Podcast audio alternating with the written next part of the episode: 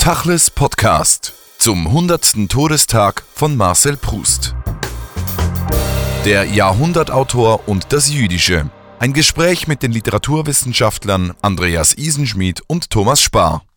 In diesem Jahr feiern wir den 100. Todestag des französischen Autoren Marcel Proust. Aus diesem Anlass sprechen wir über ein Buch, Der Elefant im Raum, Proust und das Jüdische, vom Schweizer Literaturwissenschaftler Andreas Isenschmidt. Im Studio ist auch Thomas Spar, Editor in Large des Surkamp Verlages.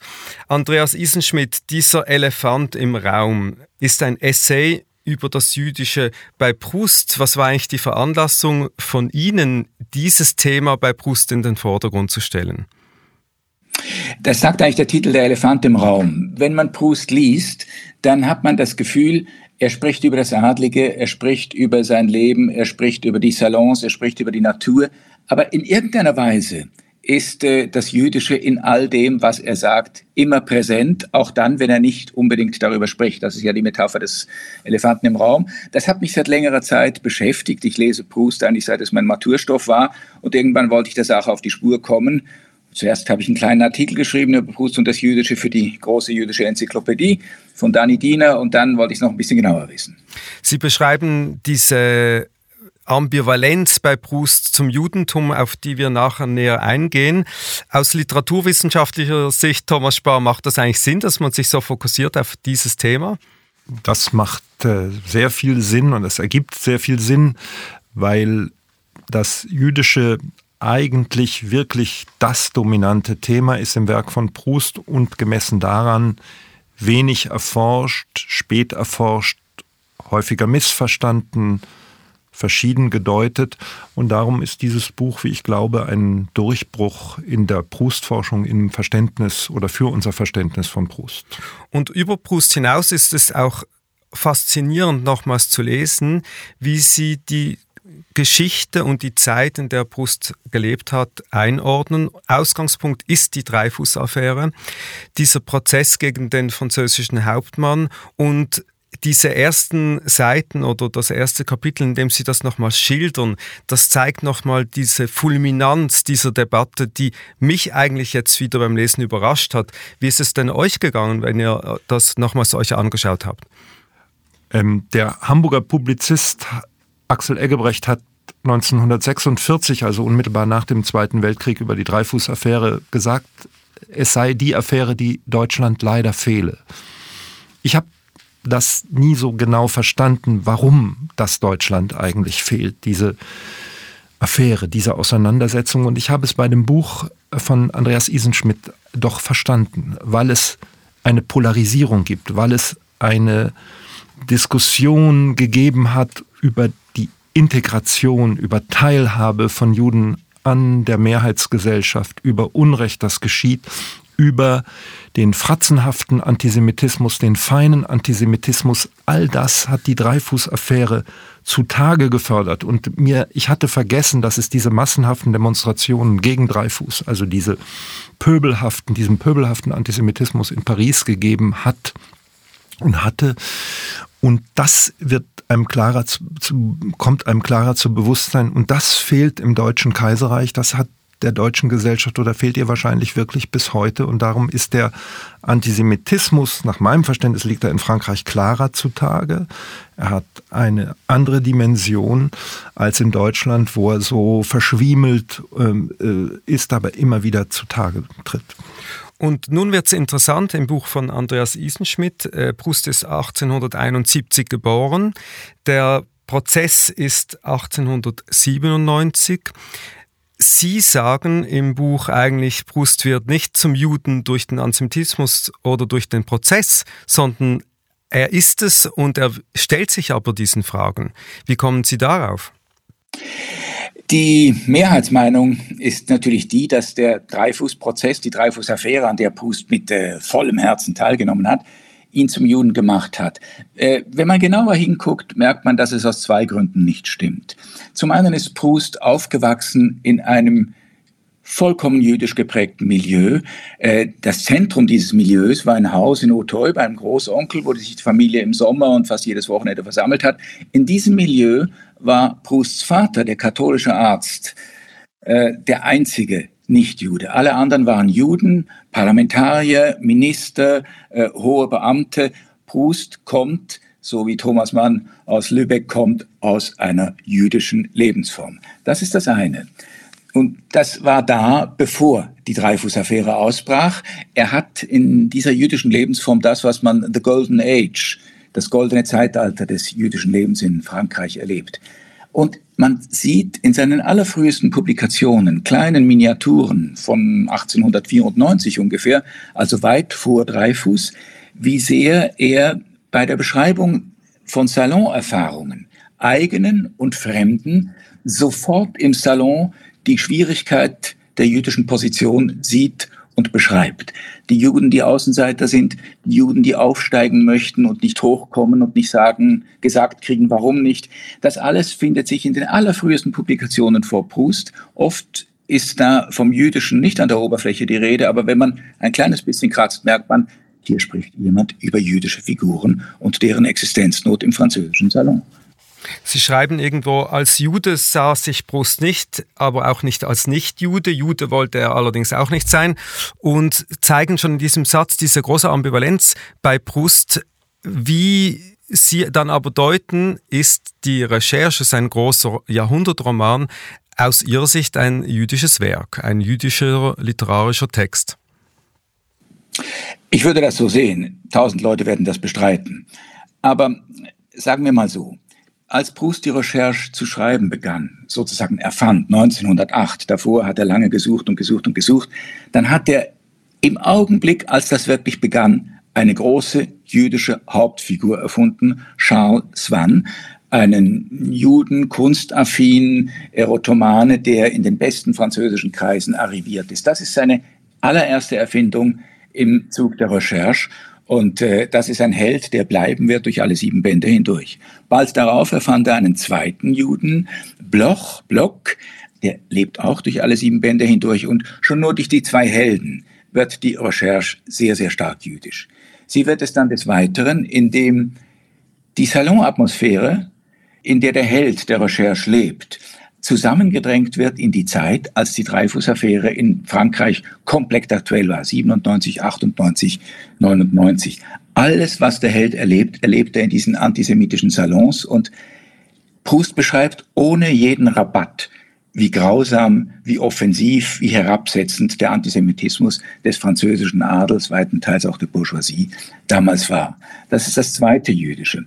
Das dritte ist ein bisschen feiner noch. Proust hat ein sehr nahes Verhältnis zu seinem Helden Swan. Swan wünscht sich nicht so sehr, dass das jüdische Erinnern, die Treue zu seinen Eltern, die er sehr stark gehabt hat, durch seine Tochter weitergeführt wird. Aber seine Tochter verrät das Judentum, schlägt sich auf die Seite der Antisemiten und die Hoffnung des Vaters, des jüdischen Vaters auf Erinnerung, wäre zunichte gemacht durch das Handeln der Tochter, wenn da nicht der Erzähler käme und sagen würde, ich schreibe jetzt einen Roman, Swan, in dem du weiterlebst und in dem dein Ruhm gesichert ist. Das sagt er in einer unerhörten Stelle, äh, ziemlich gegen Ende des Romans, wo er sowohl seinen Helden Charles Swann wie dessen reales Vorbild Charles Haas in einem Satz anspricht. Und das ist ein ganz programmatischer Satz, durch den die Recherche zu einem jüdischen Werk des Erinnerns wird, allerdings nicht im Medium der Religion, und des traditionellen Erinnerns, sondern im Medium einer ganz speziellen literarischen Ästhetik, wie die Recherche sie verkörpert.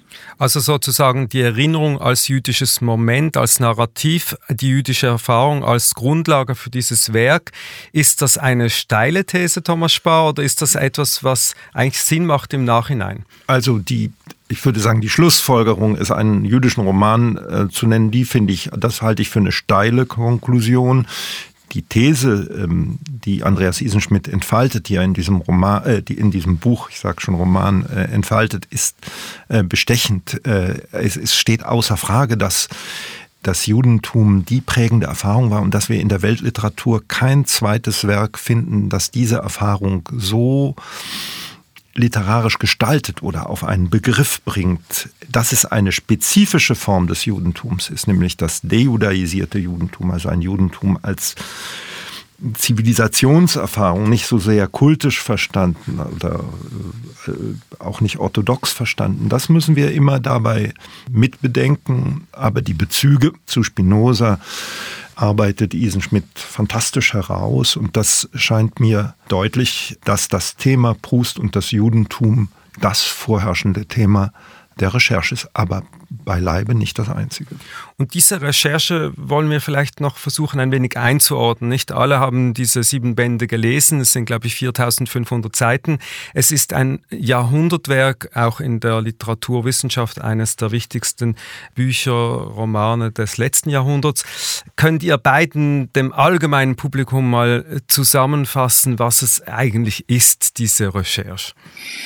Es gibt ja im England, äh, ich weiß nicht in welcher komischen Sendung, diesen Marcel Proust Resume Contest. Man muss äh, beweisen, wie gut man diese sieben, sieben Bände zusammenfassen kann. Proust hat das dankenswerterweise selber gemacht. Es gibt einen kleinen Satz in der Recherche, wo er sagt, und in diesem Buch, das die Geschichte meiner äh, Reifung zum Schriftsteller darstellt. Und so kann man das sagen. Die Recherche ist die in der ersten Person gehaltene äh, Lebensselbstbeschreibung eines jungen Mannes, der äh, zur Kultur findet und dann durch das Theater, durch die Malerei zur Literatur findet und am Schluss der sieben Bände beschließt, er schreibt nun den Roman über das Lebens, über das Leben und all seine Versuche, die er ähm, sich erlaubt hat auf dem Weg zu seinem Ziel. Das ist natürlich nur sozusagen der innerste Faden. Rundherum ballt sich äh, ich würde fast sagen, die ganze französische Geschichte der Zeit, in, die, in der Proust gelebt hat.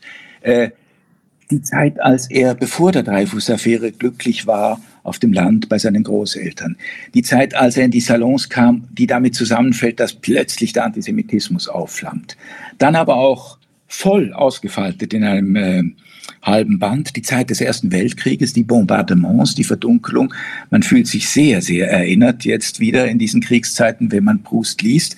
Und äh, so haben wir eine Lebensgeschichte umgeben von einem gigantischen, über 40, 50 Jahre gehenden Zeitgemälde, in dies, in das alles eingeht ein Zeitgemälde, ein Sittengemälde. Dieses Sittengemälde äh, wird noch ergänzt um die Tatsache, dass Proust homosexuell war.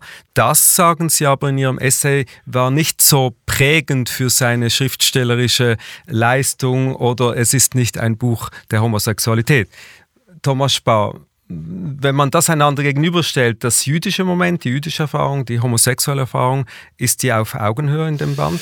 Na, auf Augenhöhe, das würde ich nicht, äh, das glaube ich dann auch nicht, aber ich weiß nicht, ob Andreas Isenschmidt mir zustimmen würde, wenn ich sage, dass die Erfahrung des Homosexuellen und die Erfahrung des Juden eigentlich nicht so säuberlich zu trennen sind.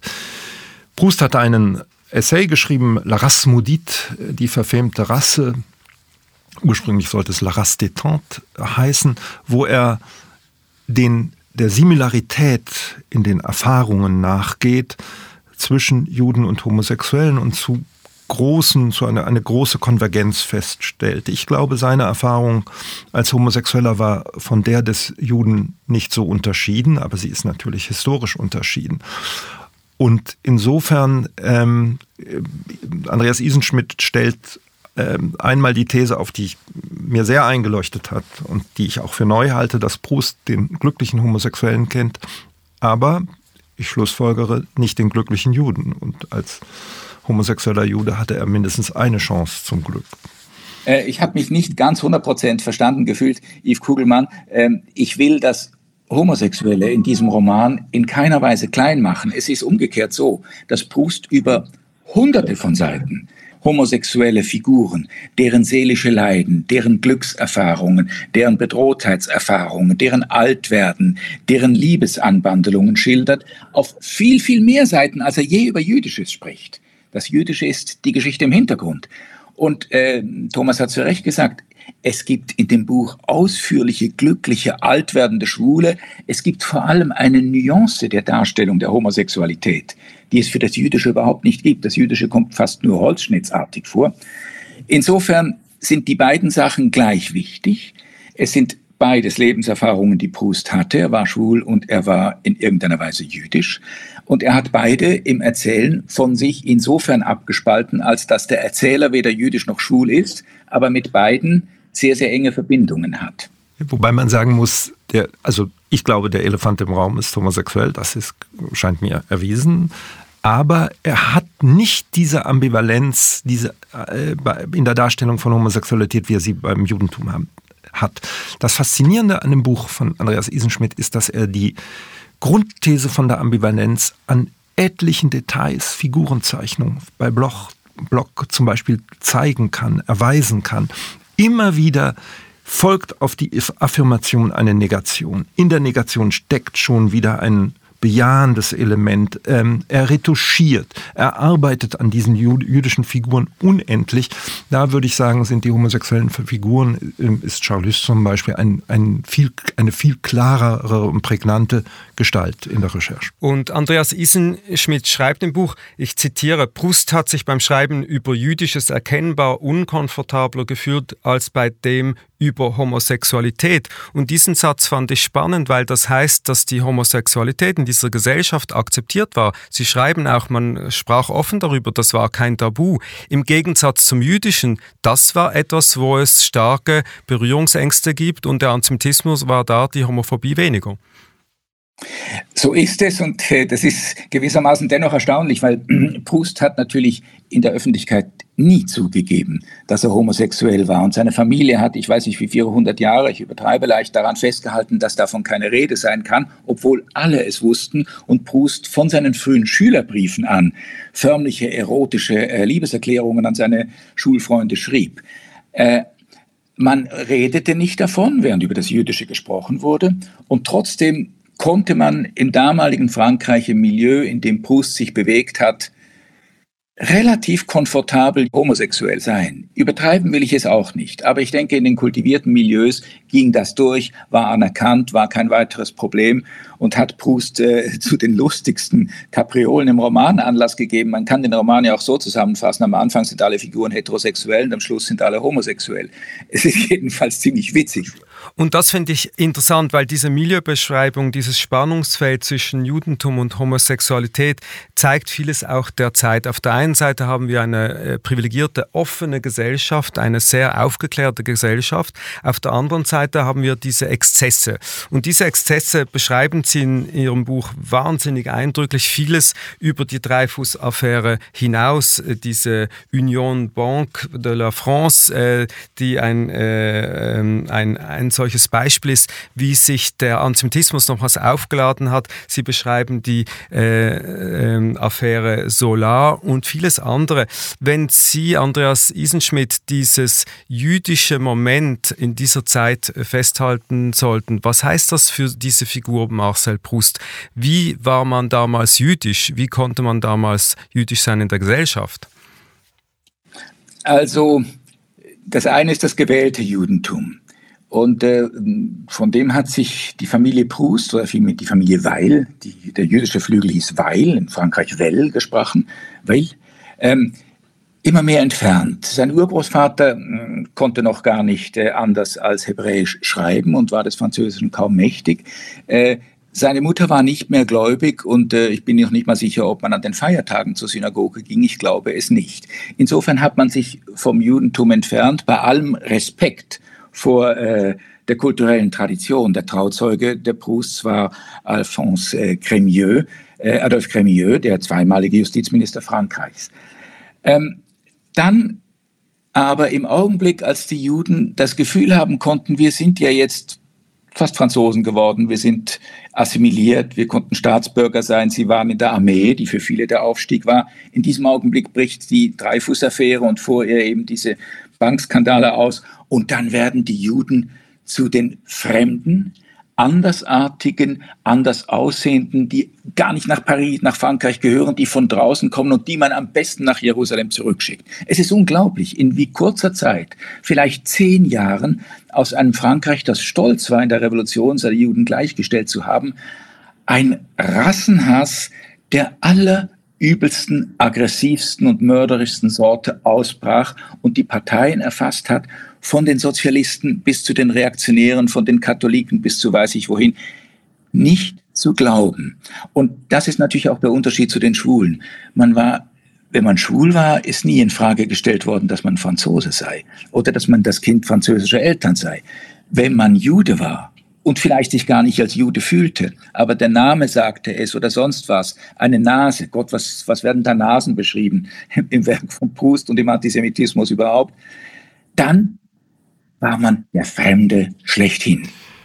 Ja, ich finde diese Beschreibung ist vollkommen richtig. Man merkt die Fragilität äh, der Toleranz in der französischen Gesellschaft. Sie ist zutage getreten.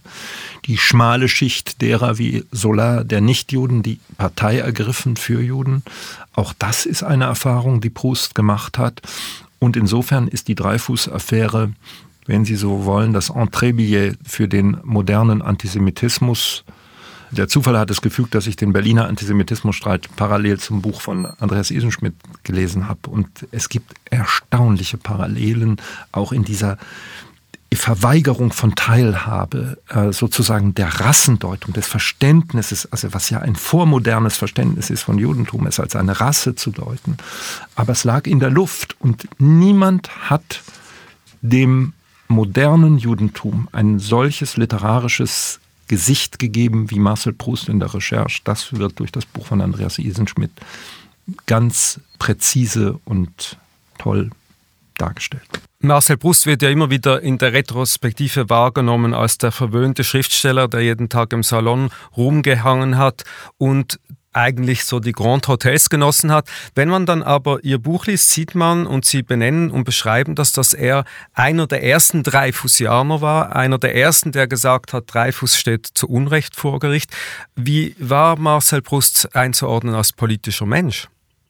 Es gibt zwei Seiten. Es gibt eine ganz kurze Zeit des politischen Aktivismus an der Jahreswende 97, 98, als der Dreifuß, äh, die Dreifuß-Affäre auf dem Höhepunkt war, als äh, Solar wegen seines Jacques vor Gericht gestellt wurde. Da ging Proust immer äh, zum Prozess. Er hat Unterschriften gesammelt für eine Petition pro Dreifuß.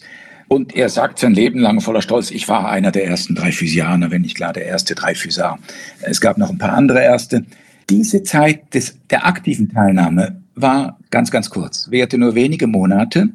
Und dann äh, hat Proust sich vom Aktivismus, über den er, während er noch drin war, schon Vizeris, etwas distanziert und begann die Sache im Roman zu behandeln. Zuerst in seinem abgebrochenen Fragment Jean Santeuil, dann später eben in der Recherche. Und da ist Proust überhaupt nicht mehr Aktivist, sondern distanzierter Analytiker. Er kann gnadenlos sich über die Sitten und Unsitten sowohl der Juden wie der Nichtjuden lustig machen. Er zeichnet alles aufs Allergenaueste. Er ist wirklich ein Homo politicus in dieser Weise, dass er Politik vom Großen, dem idealen Streit, bis ins Kleinste, den Gesten, den Abwertenden darstellen und analysieren kann. Und er legt Wert darauf, dass er das wertfrei darstellt. Nur wenn man lange genug liest, merkt man, dass ihm hinter, einer, hinter aller Analyse, wenn er fünf negative Sachen über einen seiner jüdischen Helden gesagt hat, kommt wieder der Punkt der Solidarität, wo er zeigt, das fand ich das Überraschende, wenn man diese Figuren näher ansieht, letztlich sind das die Figuren, an denen sein Herz hängt. Ja, das ist in der Beschreibung vollkommen richtig. Ich glaube, die Frage, die man immer stellt, wie politisch war Proust, sollte man auch darauf wenden, wie politisch können wir Proust heute verstehen. Und da, glaube ich, können wir ihn eminent politisch verstehen, weil wir die Geschichte des Antisemitismus, des Judentums in der Moderne ganz neu verstehen. Das Fantastische an der Recherche ist, dass wir dank ihr und mit ihr existenzielle Erfahrungen, die des Judentums oder des der Teilhabe von Juden an der modernen Gesellschaft, aber auch der Homosexuellen, der Homosexualität vollkommen neu verstehen, eigentlich neu fühlen lernen durch diese Figuren, durch die Verschlungenheit all dessen, was Isenschmidt da ähm, uns darlegt und er legt das da in einen wirklich lesenswerten Essay weit über Brust hinaus. Sie sagen, die Biografen haben Brusts jüdische Seite wenig Aufmerksamkeit geschenkt. Es haben sich ja Generationen von Literaturwissenschaftler, Historikern Brust abgearbeitet und äh, die Frage ist natürlich, wieso ist es so, dass es eben nicht so ist, dass das Judentum schon früher derart prominente Stellung eingenommen hat bei diesen Texten, Biografien. Also zeigt das auch eine Ambivalenz im Umgang mit diesem Judentum von Brust? Wenn ich es wüsste. Ich habe mir diese Frage oft gestellt und ich dachte eine Weile, ja, es ist wahrscheinlich eine sozusagen verstauchte Nachwirkung des französischen Antisemitismus. Die Dreyfus-Affäre, das muss man schon wissen, die hat bis in die Positionsbezüge rund um den Zweiten Weltkrieg eine Rolle gespielt. Und eine gewisse Verklemmtheit im Sprechen über Jüdisches ist da wohl vorhanden. Sie zeigt sich ganz maßgeblich darin, dass äh, Jean-Yves Tardier, der die große, maßgebliche Biografie geschrieben hat und äh, der dem Jüdischen darin einen so äh, salzkorn äh, Abschnitt widmet, dass es fast schon erschreckend ist, er ist selber jüdischer Herkunft. Später sind es dann jüdische Autoren gewesen, äh, besonders Evelyn Bloch-Darnaud, die eine wunderbare Biografie von Prousts Mutter geschrieben hat, die das Thema zum Thema gemacht haben. Und jetzt würde ich sagen, ist es in der Proust-Forschung angekommen. Es gab diese große Ausstellung dieses Jahr im äh, Musée de l'Art Histoire äh, Juif in Paris. Es gibt ein wunderbares Buch über die Aufnahme von Proust nach seinem Tod bei den jüdischen Kritikern. Proust du Côté Juif von Antoine Compagnon. Das kommt jetzt, aber es ist schon sehr verblüffend, wie lange es ging, dass man es nicht sehen konnte, angesichts der Tatsache, dass gleich nach Prousts Tod die maßgeblichen jüdischen Kritiker, aber eben nur die, sofort gesagt haben, das ist einer der unseren. Guckt da, guckt dort, guckt hier. Die haben das meiste, was wir jetzt mühselig wieder hervorkramen, äh, schon geahnt. Gewusst haben sie es natürlich in dieser Weise noch nicht, weil sie konnten nicht wie wir die Manuskripte von Proust und äh, den ganzen Nachlass lesen. Und da, Thomas Spaß, Sie leiten ja den jüdischen Verlag im Surkamp Verlag. Da sind wir natürlich bei der äh, Frage, was ist jüdische Literatur oder was sind jüdische Literaten? jüdische Literaten sind äh, jüdische Autorinnen und Autoren. Also so würde ich das nennen. Sie schreiben Weltliteratur. Ich bin, wie gesagt, Sie merken das, ich bin ein bisschen verhalten bei dem Attribut der jüdischen, des jüdischen Romans, wo man genauso gut sagen könnte, es ist ein homosexueller Roman. Würde man ja nicht im Traum drauf kommen, es so zu nennen. Nein, es ist der Roman eines jüdischen Autors, der über sich und seine Erfahrung, seine Welt schreibt und das uns mitgegeben hat. Die verhinderte Rezeption, von der Andreas Isenschmidt gesprochen hat, die liegt in Deutschland natürlich auch äh, an der Zäsur des äh, Nationalsozialismus. Da gibt es ja abscheuliche äh, Beiträge der ähm, deutschen Romanistik der 30er Jahre. Aber die erlauchten Kritiker, Walter Benjamin oder Peter Sondi, Theodor Wiesengrund Adorno, haben, äh, haben Proust tatsächlich schon auch in ihr, seinem Judentum wahrgenommen, aber nicht so präzis beschrieben, wie es hier in diesem Buch ähm, Der Elefant im Raum geschieht, der ja, das muss man einfach sagen, einen neuen Standard setzt. Weil diese Erfahrung durchgängig in der ganzen, für die ganze Recherche beschrieben wird, also für das Gesamtwerk von Proust und mit der Biografie des Autors verbunden wird. Ich kenne da kein vergleichbares Werk. Zum Stichwort jüdische Literatur, jüdischer Roman. Das ist natürlich, man muss auch eine These vertreten und das habe ich mich bemüht zu tun. Ich will aber nicht vergessen, dass das wirkliche Ereignis dieses Romans natürlich nicht bloß das Jüdische ist, sondern vor allem und überwältigenderweise Prousts Stil. Ich meine, wenn Proust groß ist, dann ist er es nicht, weil er jüdische Themen behandelt hat, auch nicht, weil er sie so behandelt hat, wie er es getan hat. Über Juden schreibt er viel schlechter als sonst, sondern weil er der Erfinder einer Darstellungsweise von Welt ist, die es vorher so nicht gegeben hat und vermutlich auch nachher nicht mehr. Der proustische Satz übertrifft an Wahrnehmungskapazität sowohl der Innenwelt wie der Außenwelt, wie dessen, was dazwischen, darüber und darunter liegt, alles, was äh, andere Schriftsteller gekonnt haben. Vielleicht gibt es sogar für diese enorme Aufmerksamkeit seines Stils ein irgendwie jüdisches Motiv, denn Proust nennt ja Kunst auch Résistance à la mort, Widerstand gegen den Tod. Und wenn wir die Ursprünge der Recherche angucken, dann ist ein Motiv, dass er seine Mutter, die gestorben ist, wieder zum Leben erwecken will. Man kann das verfolgen. In der Taschenbuchagenda träumt er von der Mutter und er verwandelt diese Traumszenen in die ersten paar Szenen der Recherche. Und wenn er die Ästhetik ausbaut, das findet ja alles im Roman statt, die Diskussion, welche Ästhetik dieser Roman hat, dann kommt das immer zum Vorschein. Es geht darum, die Toten wieder aufzuerwecken. Die Toten, das ist die Mutter, der Tote, das ist Zwan, der im Roman wiederleben soll. Auch hier ins stilistische Wunder fließt ein jüdisches Mitmotiv ein. So muss man sagen. Wenn sie nicht gestorben sind, so leben sie noch heute. Das war eben das Lob eines Philologen. Und äh, an einer Stelle sagt Andreas Isenschmidt, wie ich glaube, einen ganz wichtigen Satz, dass die Recherche Geschichtsschreibung und Literatur in einem sei. Sie hält, enthält einen ganz starken historischen Index und bei aller, bei allem Lob für die Literatur, der Neuerfindung von neuen Formen wie dem Pastiche, dem Ablauschen von äh, Figuren in dem, was sie sagen, nicht was Proust in die Welt gesetzt hat. Er hat auch Geschichte geschrieben, indem er sie aufgezeichnet hat. Das heißt, das äh, Jüdische am Ganzen ist nicht, was er geschrieben hat, sondern wie er geschrieben hat. Da interessiert mich natürlich, war Proust eigentlich in dieser Salongesellschaft, die er beschreibt, ein Teil derjenigen oder war der Außenseiter, der Fremde, der da sozusagen ausspioniert und fast schon täglich darüber geschrieben und dann den Leuten das auch noch um die Ohren geworfen hat? Er war ein Außenseiter, der sehr dazugehörte. Er war natürlich insofern Außenseiter, als er nicht adlig war und auch keinen reichen Beruf vertrat, wie, weiß nicht, die Bankiers, Finali zum Beispiel, sein Klassenkollege, dessen Sohn dann der ganz große, dessen, der der ganz große Bankier von Frankreich wurde. Er gehörte dazu, weil er wahnsinnig geistreich war. Also seine Causerie muss ein Traum gewesen sein. Seine Höflichkeit war von peinlicher Übererfüllung alles dessen, was man verlangen konnte, bis hin zum Schmeicheln ohne Ende. Aber sein Talent zur Nachahmung war so großartig, dass man sich gekugelt hat, wenn er damit loslegte.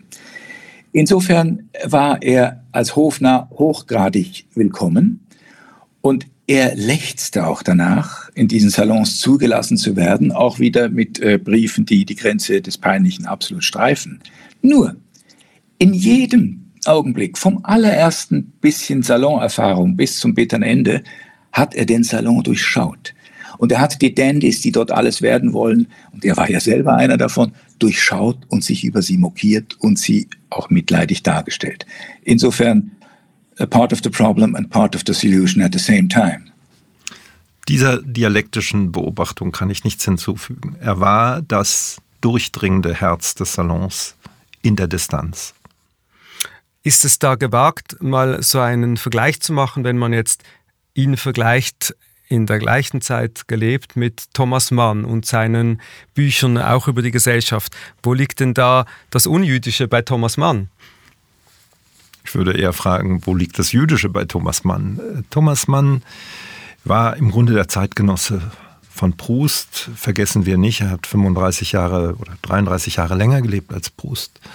Ist ein alter Mann geworden, er hat ein Alterswerk schreiben können und ich bin nicht auf dem Laufenden, wie er äh, die Recherche rezipiert hat, ob er sie überhaupt besonders aufmerksam wahrgenommen hat, aber wir verdanken ihm, ihm, Thomas Mann, einen Roman der Weltliteratur, der wesentlich auch etwas über den, die Geltung, Bedeutung des Judentums sagt, nämlich den Zauberberg. Und nicht nur den allein, aber den nenne ich besonders.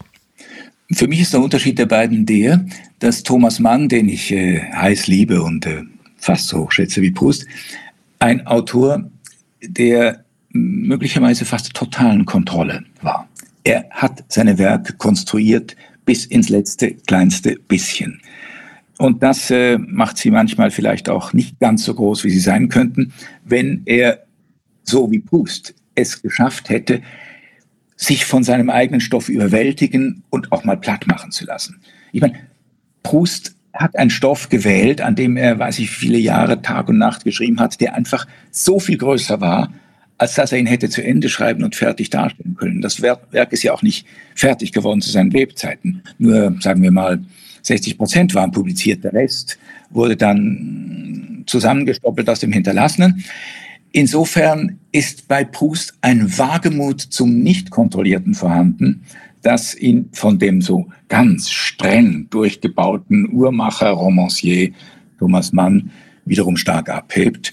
Und äh, ich, dem, also ich glaube, es gibt kaum einen kontrollierenderen Autor als Marcel Proust, wenn wir uns an die Fahnen erinnern. Das sind doch, das ist ja eine Form von Kontrolle. Sie haben natürlich vollkommen recht, dass er dann, dass ihn der Stoff immer wieder überwältigt hatte. Aber vergessen wir nicht, er hatte nicht die Zeit, die Thomas Mann hatte. Sieben Jahre nach dem Tod von Marcel Proust ähm, erhielt Thomas Mann dann übrigens für den Zauberberg den Literaturnobelpreis. Und Thomas Mann hatte eine andere Anlage seines Werkes überhaupt äh, machen können. Nicht? Also das, glaube ich, macht den großen Unterschied aus. Also eines, was sicher die beiden dann auch noch unterscheidet, und Sie schreiben das, Andreas Isenschmidt, in Ihrem Epilog ist diese verblüffende Ähnlichkeit des Druckbildes des Talmuds mit den Notizen, die sich Proust gemacht hat. Und das fand ich dann spannend, weil sie dann auch zu einer Konklusion im Epilog kommen, dass Proust vielleicht ein Maranner unter den Schriftstellern war und ein Maranner in diesen Salons. Das fand ich sehr spannend. Marannen waren die getauften Juden in der Inquisition, die äh, als Juden im Versteckten weitergelebt haben. Ja, ich, die Frage ist ja immer wieder aufgeworfen worden, schon direkt nach Prousts Tod und sie wird, äh, ist wieder ein bisschen en vogue gekommen in den letzten paar Jahren. Ich werfe es ja auf und ich verwerfe es zugleich, weil ein Maraner ist ja jemand, der nach außen katholisch ist und nach innen jüdisch. Dann kann man es ein bisschen ausweichen und sagen, er ist nach außen neutral und nach innen jüdisch. Proust war nicht nach innen in einer eindeutigen Weise jüdisch, sondern das war alles viel äh, weicher, nebulöser und komplizierter. Insofern würde ich ihn höchstens übertragen, metaphorisch Maranen nennen und mit solchen allgemeinen übertragenen Begriffen äh, möchte ich gerade lieber nicht hantieren. Das ist im Prinzip die Substanz meines Schlusswortes. Das Großartige an Proust ist, dass er jede und auch noch die kleinste Allgemeinheit, Hohlheit, Abstraktheit unterminiert durch den unglaublichen Fluss seiner Konkret der Konkretionen in seinem Stil. Alles, was gesagt wird, kommt sofort ins Sinnliche hinübergekippt, wird sofort negiert, wird nochmals Position gefasst und nochmals negiert. In einem solchen Fluss von stilistischer, multipler Darstellung kann ein einfaches Wort wie Maranismus letztlich nur eine müde Bäue auf dem Wasser sein, aber nicht das Wasser selber. Aber sie beschreibt natürlich eine Dialektik, eine auch Ambivalenz, eine Nähe und Ferne, wie Sie es immer wieder nennen, im Zugang zur Gesellschaft, im Zugang zu sich selbst. Das stimmt, das stimmt. Ich meine, es gibt ja dieses wunderbare Buch von Jeremiah Jovel über Spinoza.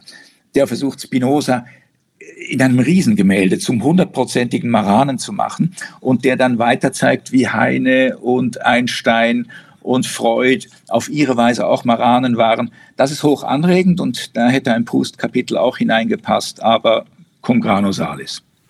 Irgendwo schreibt dann Proust und sie im Buch, alle haben vergessen, dass ich jüdisch bin, ich nicht. Ist das vielleicht auch die Konklusion der Recherche und ist die Recherche vielleicht doch das meist missverstandene Werk letztendlich? Also er hat es sicher nicht vergessen. Ähm, auch wenn diese Prüfstelle, die ich da zitiere, äh, nur indirekt überliefert ist. Wie wenig es er, er es vergessen hat, kann man ja sehen in den letzten Stunden seines Lebens. Man kann die relativ genau beschreiben. Er war über Tage immer halb im Koma, halb nicht. Wenige Stunden vor seinem Tod wachte er sozusagen noch einmal auf, sagte seiner Haushälterin, äh, Celeste, lass uns arbeiten.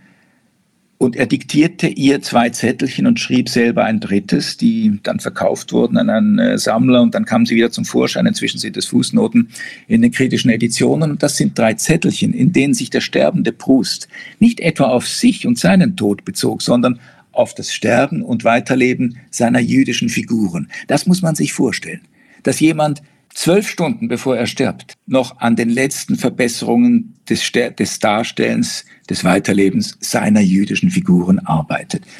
Das sagt schon, dass er sein Jüdisches nie vergessen hat. Das Buch, über das wir gesprochen haben, heißt Der Elefant im Raum, Proust und das Jüdische, erschienen beim Hanser Verlag. Andreas Isenschmidt, Thomas Spar, vielen Dank. Ein Text, den ich sehr empfehle zu lesen, weit über Proust hinaus, weil es ein wichtiger Essay ist über das Jüdische und die Gesellschaft und das Jüdische im letzten Jahrhundert. Vielen Dank euch beiden. Tachles Podcast.